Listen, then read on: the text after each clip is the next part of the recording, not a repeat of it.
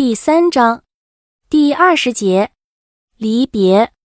离别是个常用常新的词汇，每一次离别的伤痛，都是对热恋的男女一次增进魅力的洗礼，并使平庸的男欢女爱在这股伤痛的拉扯下，完成了灵魂的涤洗与升华，使两人情感的境界亦达到了另一层面。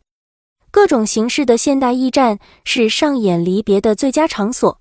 乱哄哄的人流和车辆不但加剧了烦躁的程度，也使激动的情绪危机顿现。拥抱、流泪、亲吻、嚎啕大哭，在旁若无人的举行，旁观者也获得了一次感化教育。那种拉住车窗跟着奔跑的人儿，实际上是拒绝未来的。他，他以自己的脚力追赶着现实。爱的本质就在于珍视眼前的一分一秒，不知不觉。这些电影画面都在眼前重现，自己一蹿成为剧中的男女主角。当情侣彻底从视线里消失以后，当事人返回空荡荡的站台或者机场，一种从未有过的疼痛像鱼刺一样卡在咽喉中，并在缓慢刺入。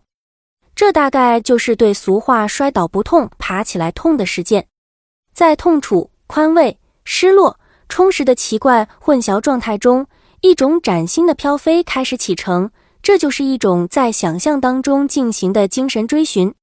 奇怪的是，经过几次离别的人，自己不但不再畏惧这种撕扯，反倒坚硬起来，鼓励对方大胆上路。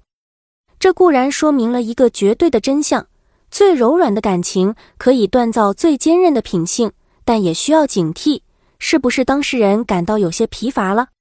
如同一部戏不断反复同样的情景，所以再感人的情节也经不起重复。我曾问过老爸李敖，什么样的男人才有格调？他说：“你不要看两个人在一起的时候，要看两个人分开来的时候怎么样。这个时候最能看出一个男人的真面目。对爱情不要太执着，执着对爱情本身不好，对自己也不好。